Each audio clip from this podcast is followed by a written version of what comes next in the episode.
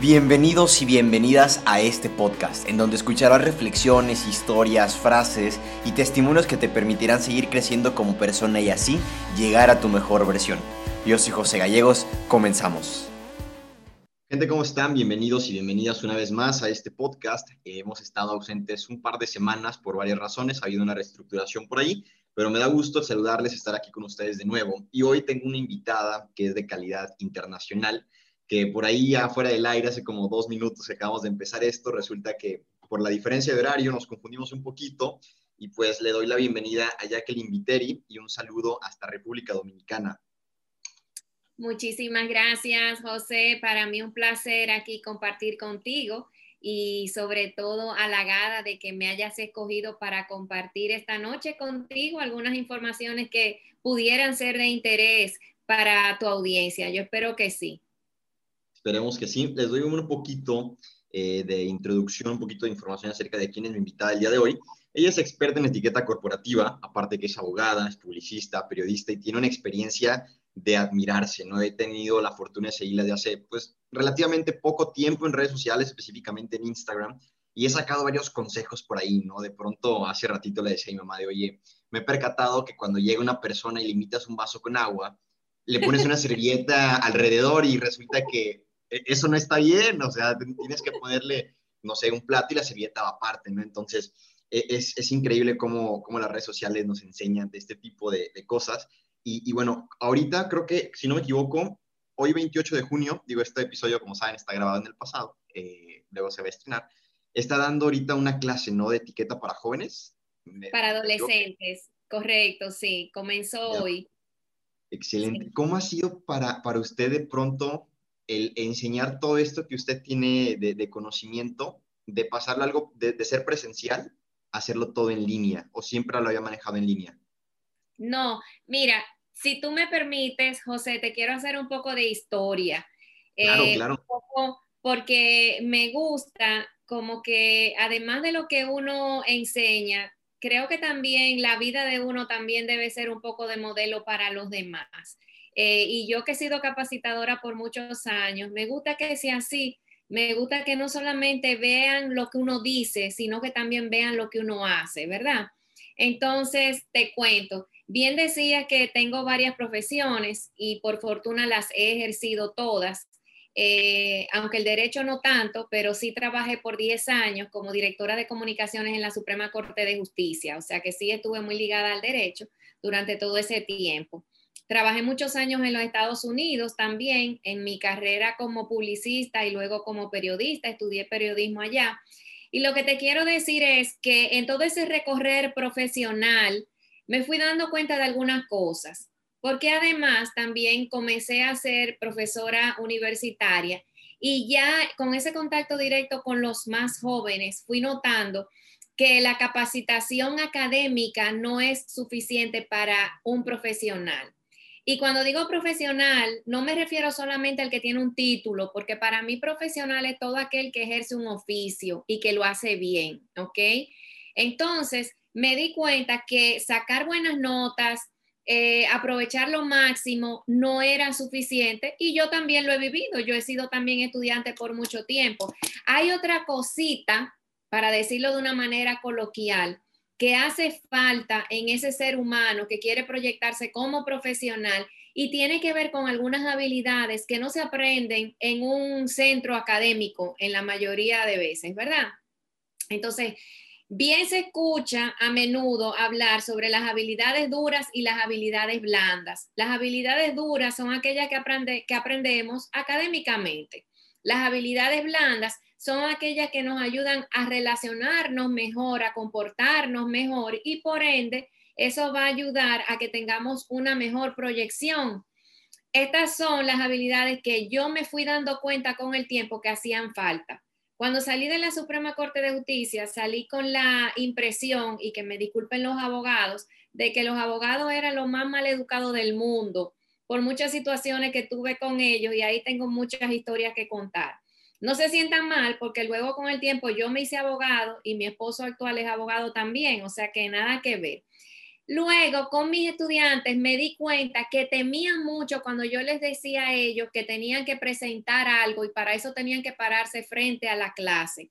Eso era el terror. Profesor, hablar delante del público, ese no es muy fuerte. Y yo les decía, bueno, pero es que miren, todo profesional tiene que ser vendedor de su producto, de sí mismo.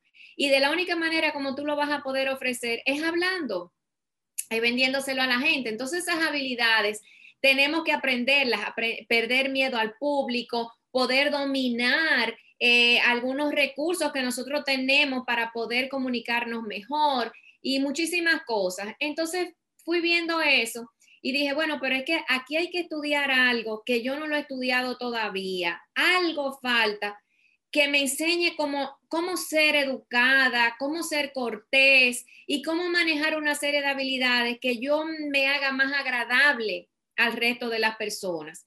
Entonces, cuando luego salté ya al sector privado, luego del público, que también fui experimentando lo mismo, tuve una baja laboral y ahí me puse a estudiar.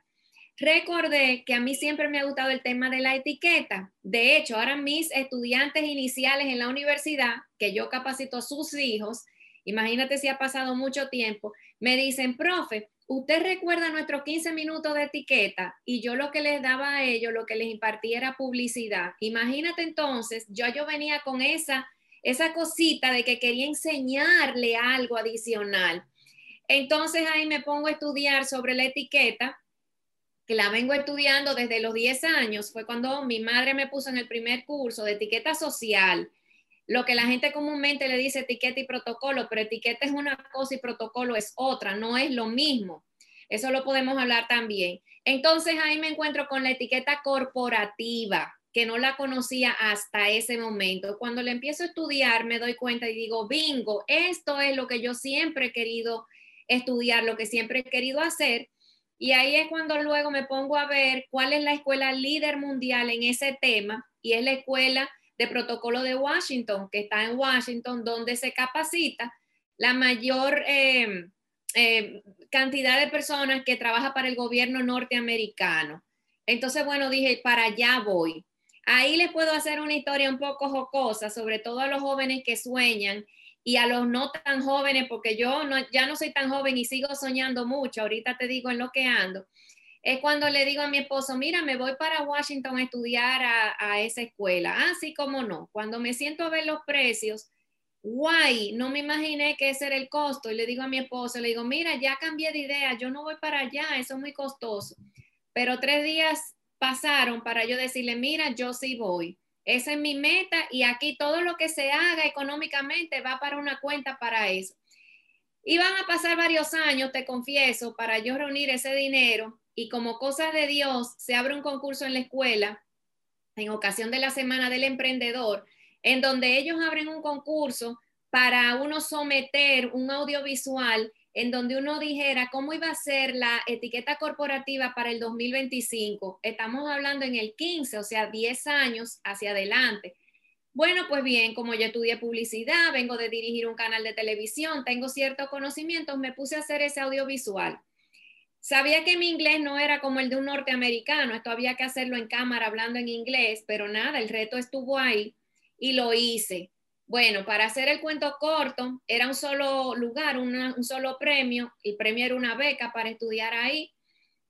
Me escribieron y me otorgaron un segundo lugar, con lo que me gané media beca. Y con eso ingresé ya a la escuela. Entonces, como egresada de etiqueta de la Escuela de Protocolo de Washington, regresé a mi país Aquí abrí una escuela con la intención de capacitar en esa materia, pero luego los profesionales que iban se interesaron en que yo capacitara a sus hijos en etiqueta social. Y entonces ahí me incorporé también a ofrecer cursos a niños y adolescentes, que te confieso que aunque me especialicé en etiqueta corporativa, mis favoritos son los niños, definitivamente. Y si pudiera solamente capacitar niños, creo que lo haría, porque para mí es no sé, como un juego. Me encantan y tengo unos proyectos lindísimos que ya creo que los voy a estrenar en este año.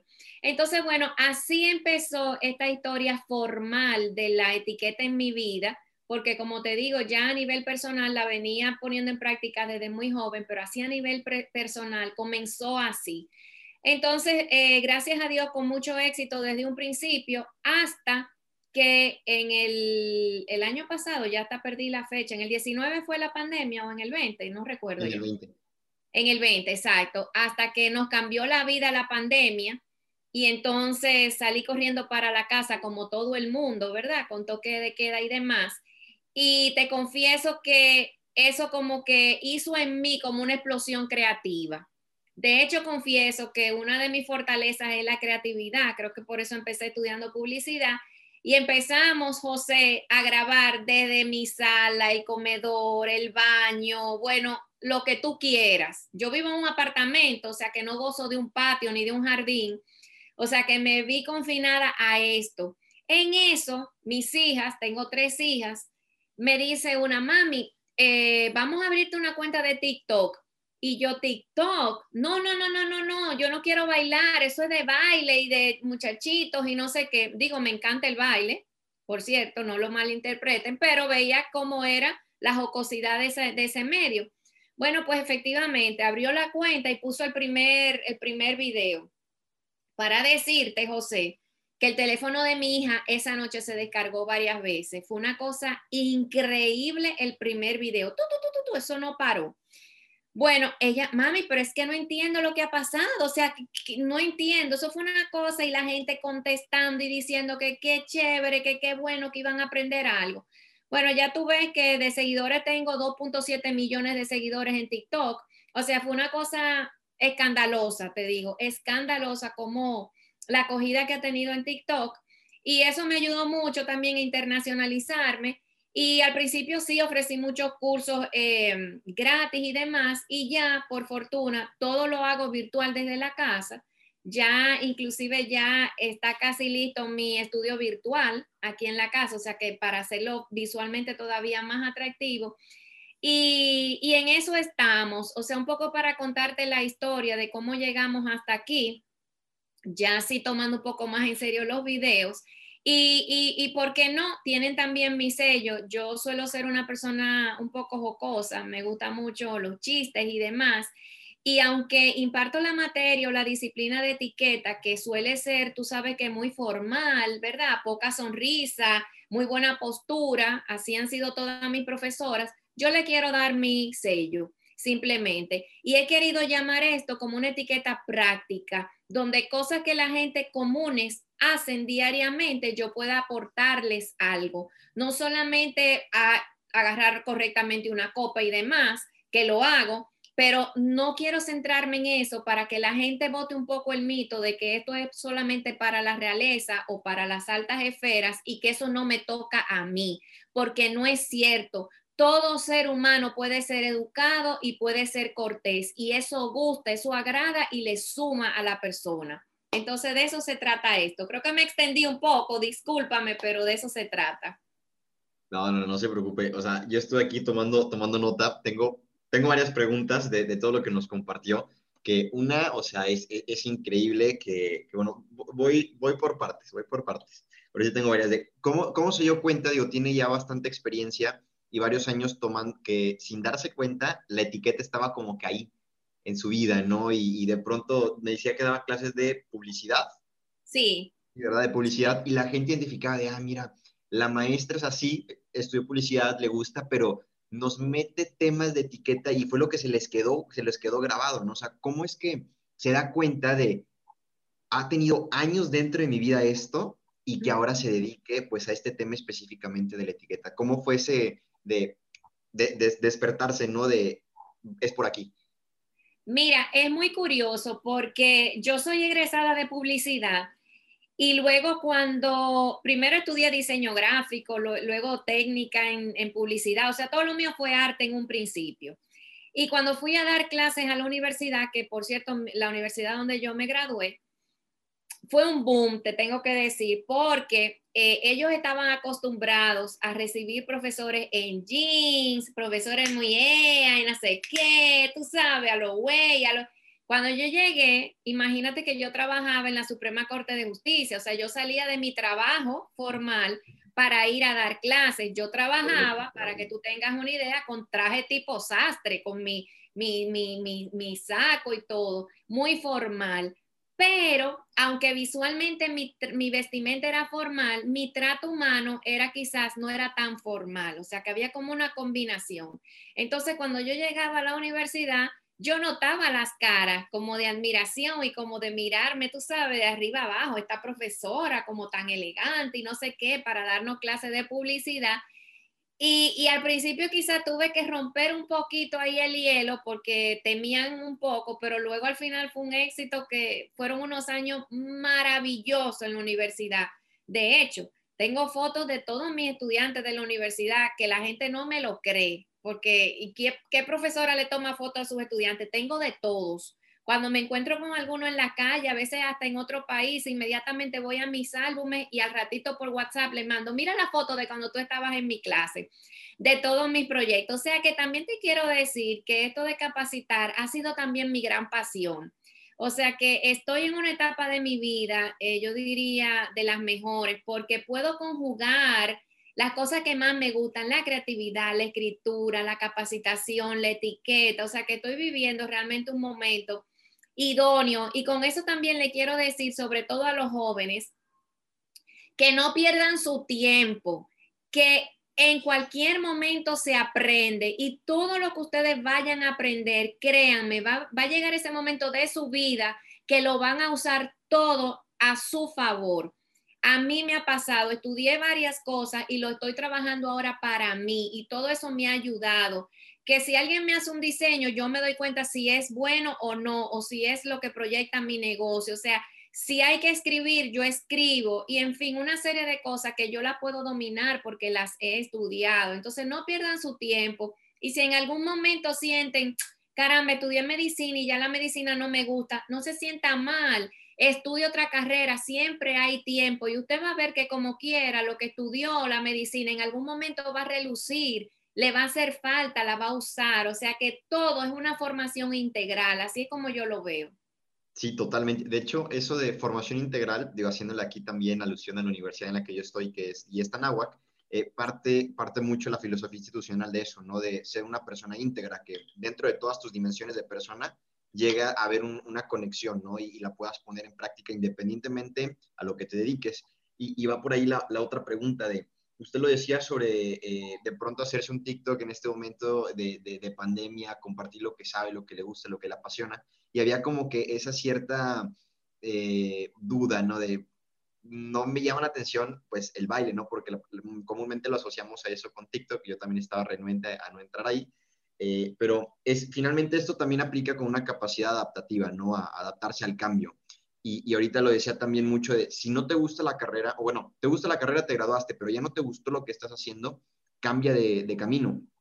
¿Cómo, ¿Cómo hacerle para poder tener esa flexibilidad, esa, como ser ese, eh, tener esa, pues esa capacidad adaptativa independientemente de la circunstancia que nos esté rodeando en ese momento? Poder cambiar y experimentar cosas nuevas. Eh, eh, ser valiente, sobre todo ser valiente, porque si andamos con miedo no avanzamos nunca. Eh, yo tengo también una forma y es que yo tengo que convencerme primero yo que quiero algo. No soy mucho, y te confieso, José, de pedir opiniones. Pido una, quizás dos, pero no pido muchas porque las opiniones te confunden y nadie siente lo que tú sientes por dentro.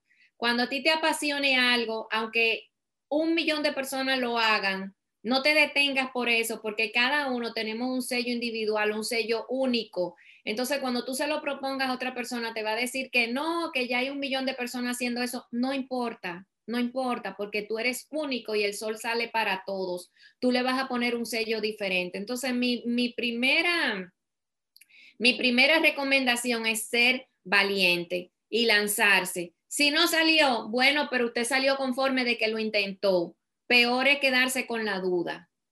Buenísimo. Pues gente, quien quiera hacer un cambio en su vida, y ahí lo escucharon, siempre va a existir ese miedo, esa duda, y creo que eso es lo que le da un poquito de sabor a la vida también. Entonces, a por ello. Eh, mencionó algo que me llama la atención de dirigir un canal, que dirigió un canal de televisión.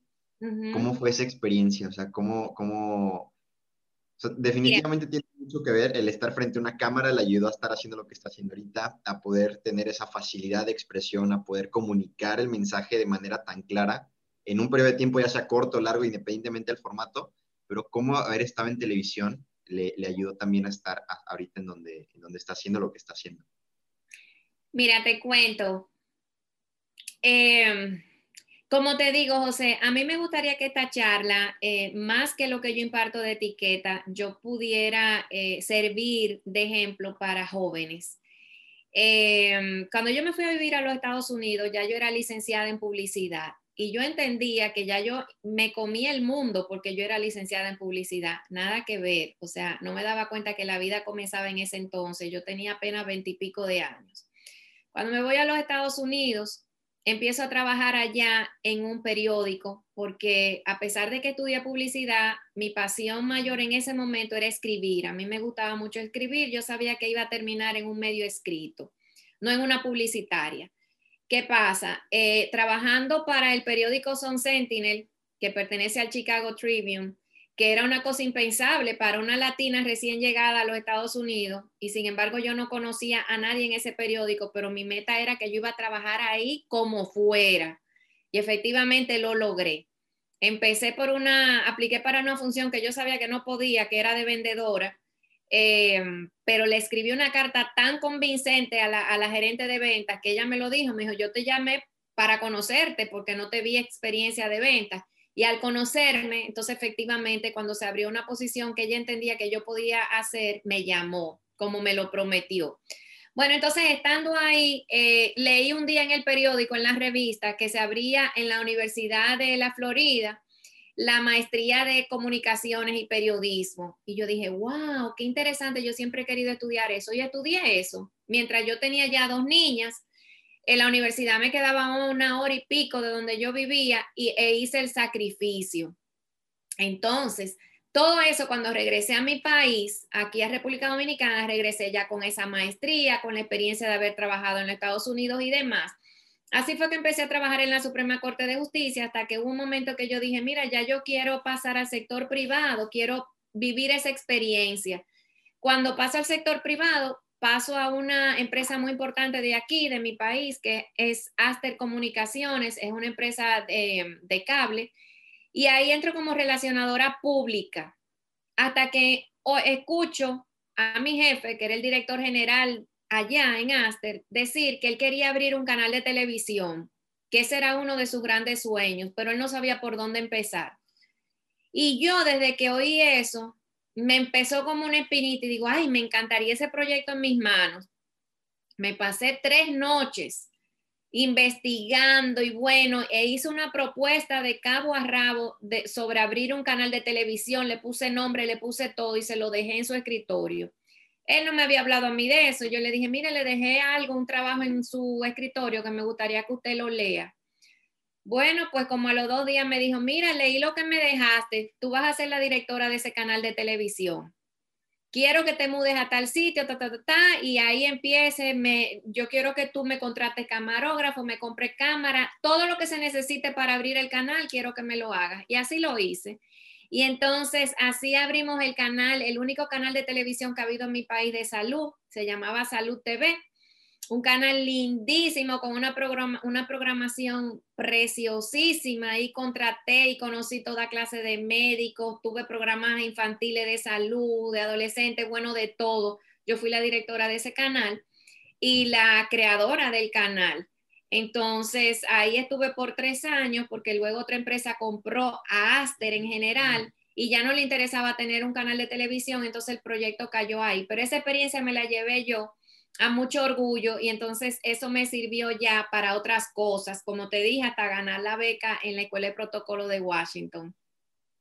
Wow, wow, o sea, eh, fue, fue, todo un proceso que, que, dice, a lo mejor no tenía esa, la, la, habilidad como tal de ventas, pero tenía otras habilidades que fue lo de menos.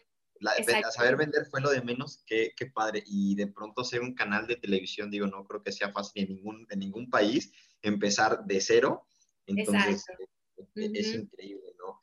Y, bueno, e, esto definitivamente, el recordar esos momentos, uno se, se llena, ¿no? Y aparte se ve como que, que le trae muchísima alegría.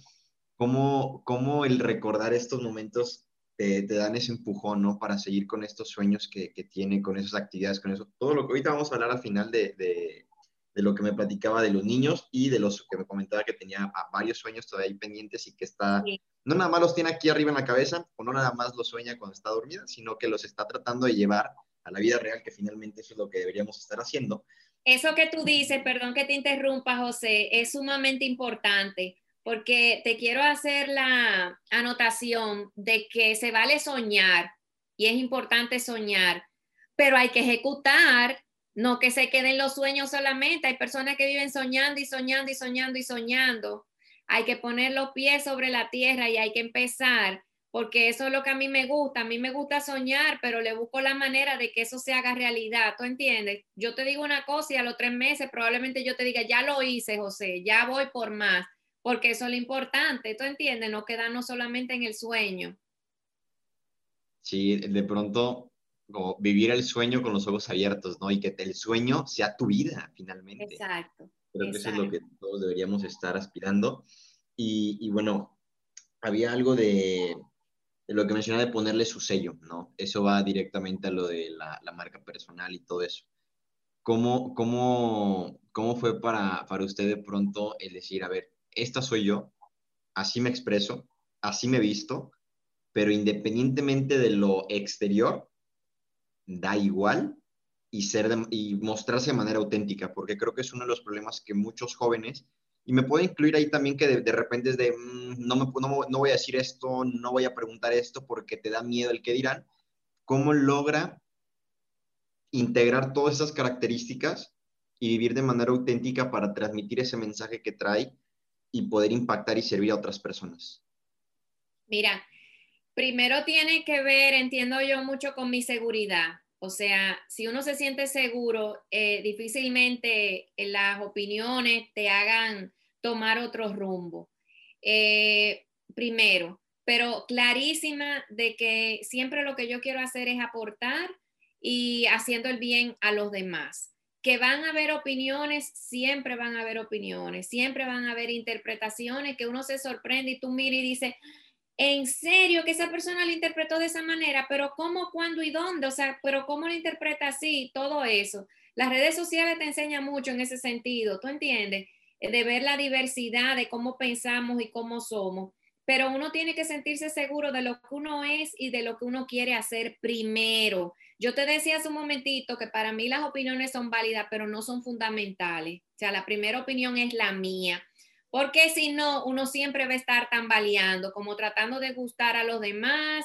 Eh, bueno, si le gusta esto, pues me voy por aquí. Si le gusta esto, me voy por allí. No, uno tiene que ser firme y estar consciente que en esa firmeza siempre va a haber gente que te va a decir que sí, otra que te va a decir que no. Eso es para mí lo primordial. Y ser, ser auténtico, uno saber cómo soy yo, eh, sin pose, porque si uno tiene poses, en algún momento eso cae o sale a relucir, ¿entiendes? O sea que yo eh, quiero y trato de que lo que se ve en la pantalla sea yo y que el que me conozca, o sea, vea que soy yo, ¿entiendes? Eh, me encuentro con mucha gente aquí en la calle que me identifica y eso, y se sorprenden que yo me le acerco, le pregunto su nombre, le pongo atención, eh, se sorprenden, pero es que esa soy yo, ¿entiende? Y siempre le digo a la gente, ay, cuando esté en su computadora, envíeme un mensajito y dígame que usted fue la que me conoció en tal sitio, porque esa soy yo, o sea, no es una pose. Y eso es lo que tenemos que buscar, ser auténticos en lo que nosotros hagamos. Que no sea nada más el personaje de las redes sociales, sino que sea la persona que está en las redes sociales y sin importar ahorita con lo que decía de los comentarios, creo que es, algo muy común también. ¿No le han llegado por ahí mensajes de los famosos haters o gente que critica su trabajo? Todos los días, todos los días. Te confieso que al principio esa fue una materia que me costó pasar. Y digo una materia porque yo lo comparo un poco como a ser padre o a ser madre. Eh, parí, tuve el hijo, pero no, nadie me enseñó cómo hacerlo. Entonces, esa parte eh, me ha costado, sobre todo por mi forma de ser. Eh, yo difícilmente, eh, ¿cómo te digo? Quiero desagradar a alguien o le hablo mal a alguien, lo pienso mucho, a mí me cuesta mucho trabajo hacer sentir mal a otra persona o decirle algo feo. Para yo decirle algo feo, yo prefiero no decírselo, seguir por otro camino. Entonces me cuesta trabajo cuando me encuentro una persona que lo hace con tanta facilidad, ¿tú entiendes? Que se refiere a cosas que uno ni se imaginaba Y sí me he encontrado con gente y digo, caramba, pero a pesar de que yo lo que hago es aportar, trato de aportar cosas bonitas que le dejen a la juventud, a los niños, a los mayores, ¿cómo parece una persona que me diga cosas feas? ¿Tú entiendes? No lo entiendo. Todavía no lo entiendo. Y gente de la nada que ni me conocen, pero hay de todo en la viña del Señor, como dicen.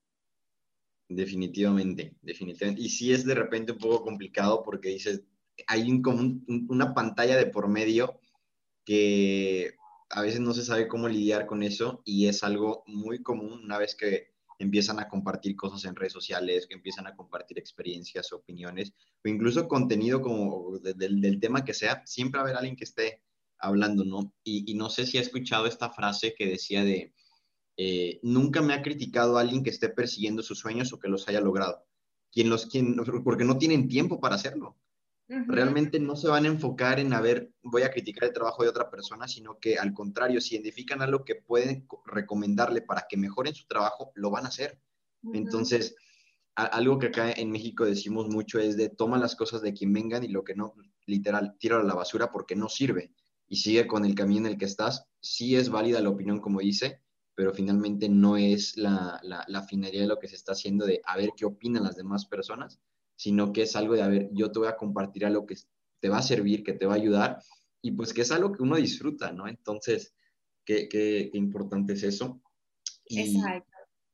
¿cómo, ¿Cómo ha sido también eh, esta parte de, del tiempo para dedicar las redes sociales? Porque es que estar pensando ahora qué voy a hacer, que las ideas, por decir, aquí se alcanza a ver que tengo post-its pegados, en la otra pared hay otros, ahí hay otros, de ideas que me van surgiendo, de preguntas que me gustaría hacerle a, ciertas personas o de personas que me gustaría platicar. Eh, ¿Cómo ha sido para usted de pronto el organizar su día, organizar su semana, su mes, su año, no sé, para estar en todas sus obligaciones y aparte también estar pues en este medio? Si yo te cuento, José, mira, eh, un poco retomando lo que acabábamos de hablar de los haters eh, y de uno a veces, tú sabes, en ocasiones que se le baja un poquito a uno la nota cuando le llega a uno un comentario desagradable y uno dice, ¿y vale la pena dedicarle tanto tiempo, esfuerzo a esto? Me pregunto yo. Hasta que obviamente entonces me llegan 10 mensajes de gente felicitándome, diciéndome del cambio que yo he hecho en su vida y entonces vuelvo otra vez tú sabes, y me sumo. Pero a veces mis hijas me dicen, mami, tú recibes 100 bonitos y uno feo, y entonces a ese que tú le pones atención, digo, bueno, porque no lo espero, ¿entiendes? El día pasado, alguien me escribió con algo bien feo, bien feo. Me lo puso en todas las redes. Y yo, Dios mío, entonces me senté a escribirle porque, no sé, me salió, dije, tengo que decirle algo, no me puedo quedar callada. Y yo le, le dije, señora, si usted supiera las horas que yo invierto en mi día productivo para ayudar, para ayudar, que yo quisiera saber cuántos profesionales se pasan el día diciendo de lo mucho que ellos saben de ellos, dándolo de gratis. ¿Ok? Yo creo que no hay tanta gente, pero no solo eso. Si usted supiera las veces que yo tengo que comer o dejar de comer porque me mandan una foto para que yo vea su vestido de gente que yo no sé ni quiénes son ni dónde están.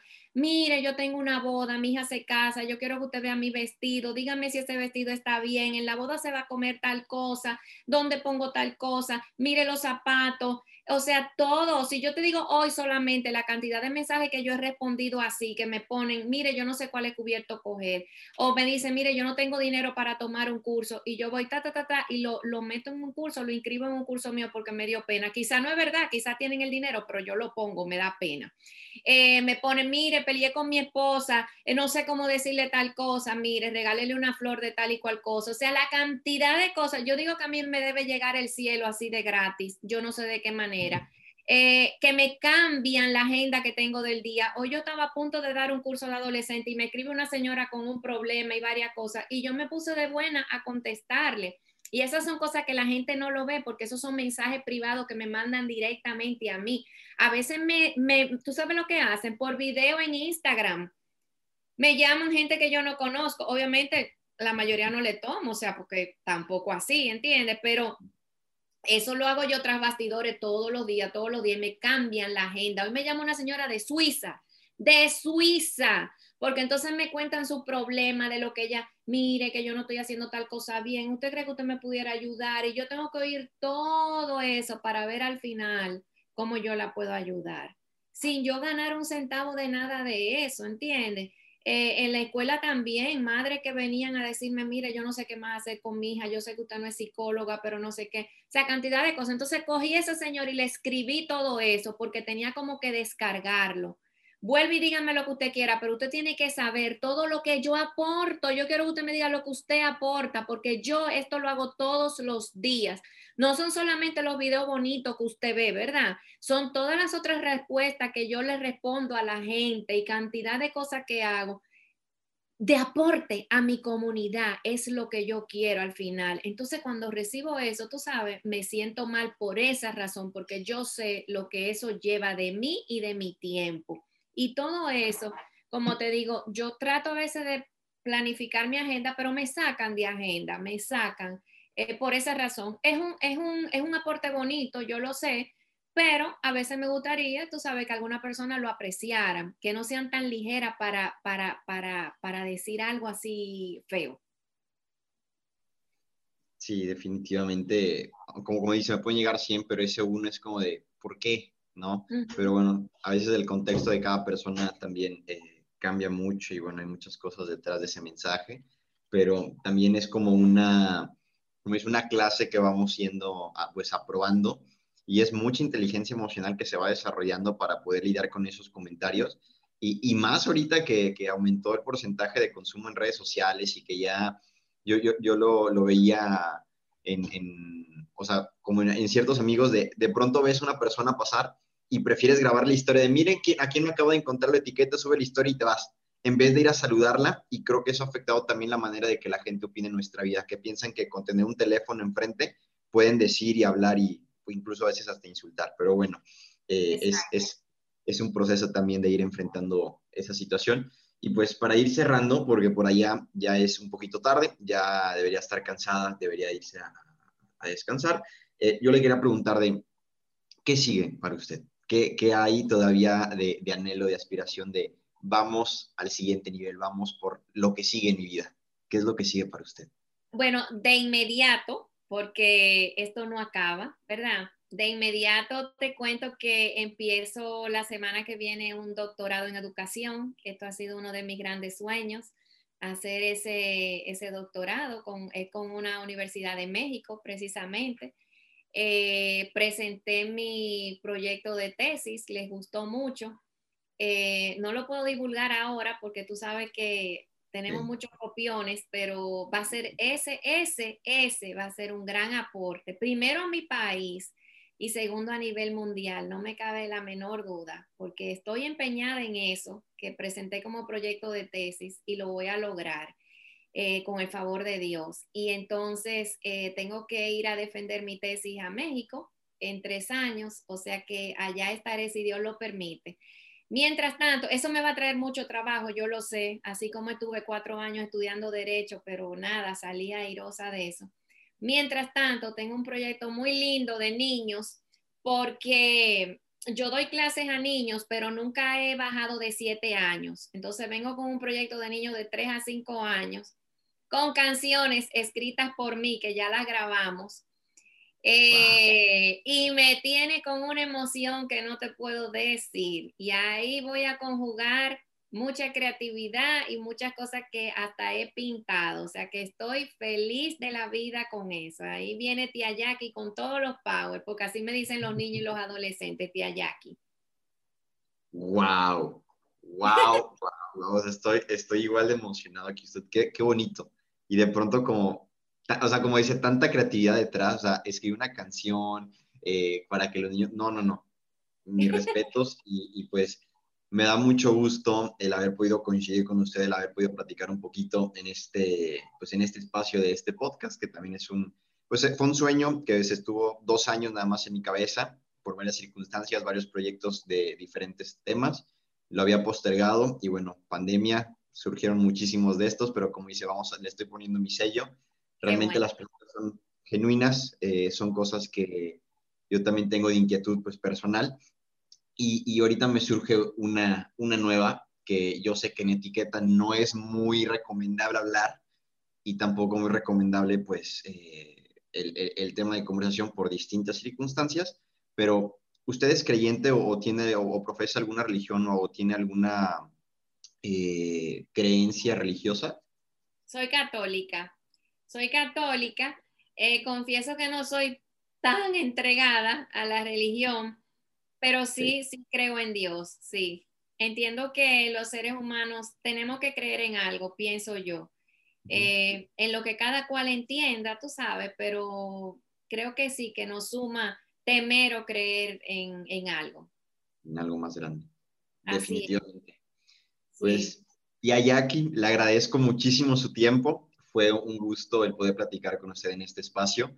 Le agradezco que, haya pues, aceptado la invitación y estoy seguro que la gente que escucha este episodio, jóvenes principalmente, y si son de diferentes edades, pues qué mejor, están en el momento adecuado de su vida, eh, pues se lleven algo de este episodio. Ya saben, si escucharon algo, alguna frase, alguna reflexión, alguna historia o algún sueño que compartimos en este episodio, compártanlo en redes sociales, no nada más para que crezca el proyecto, sino para que crezca cada persona que lo puede escuchar. Y pues aquí nos puede dejar sus redes sociales para seguirla y, consumir su contenido también. Con mucho gusto. Mira, me pueden conseguir como Escuela de Etiqueta Jacqueline Viteri, Escuela de Etiqueta Jacqueline Viteri en TikTok, en Instagram, en Facebook, en Twitter. Y tengo también mi podcast que es Dos Minutos de Modales con Jacqueline Viteri, para los que le gusten los podcasts. Eh, tengo mi página web, jackieviteri.com, donde narro historias, porque me gusta escribir historias y también la página de la escuela etiquetaviteri.com.do y por supuesto YouTube, donde van a encontrar los videos ya más extensos sobre mi participación en programas y demás, como Escuela de Etiqueta Jacqueline Viteri también. Eh, también escribo para varios periódicos, o sea que simplemente con escribir mi nombre, Jacqueline Viteri, ahí van a encontrar artículos también escritos por mí. Y como te decía, José, primero te felicito porque no sé exactamente qué edad tienes, pero sé que eres muy joven. Me encanta ver que una persona joven como tú tenga ese dinamismo y ese emprendurismo y esa gana de crecer y de seguir abriendo horizontes. Yo mi recomendación para todos los jóvenes es que aprovechen esta plataforma que tenemos de las redes sociales, no la no la malutilicen, aprovechenla a su favor. Conozco muchos jóvenes, eh, yo soy bloguera y por muchos años estuve yendo a Miami a un grupo de blog y conozco muchos jóvenes que de ahí, de sus blogs, imagínate tú ahora las redes sociales, consiguieron grandes cosas, becas y demás, por las relaciones que eh, formaron, por su presencia en las redes. Si usted tiene claro cuál, eh, qué cosa quiere hacer, entonces proyectelo en las redes sociales, dése a conocer como un experto en esa materia en las redes sociales. Haga que las redes trabajen para usted, no usted para ellas. Utilícelas, utilice ese medio que antes no lo teníamos. Había que invertir grandes sumas para uno poder promoverse en unos medios tradicionales. Ya no hay que hacerlo. Entonces aproveche, no pierda el tiempo aproveche hasta su presencia en las redes sociales. Es mi mejor recomendación y sueñe, sueñe, sueñe, nunca paren de soñar, pero háganlo realidad también. Y sobre todo, crean en ustedes mismos, tengan claro cuál es su camino. Pues gente, creo que con esto podemos cerrar el episodio y ya saben, nos vemos el próximo viernes con un nuevo invitado, una nueva invitada, un nuevo tema y muchísimas cosas que aprender. Entra la música.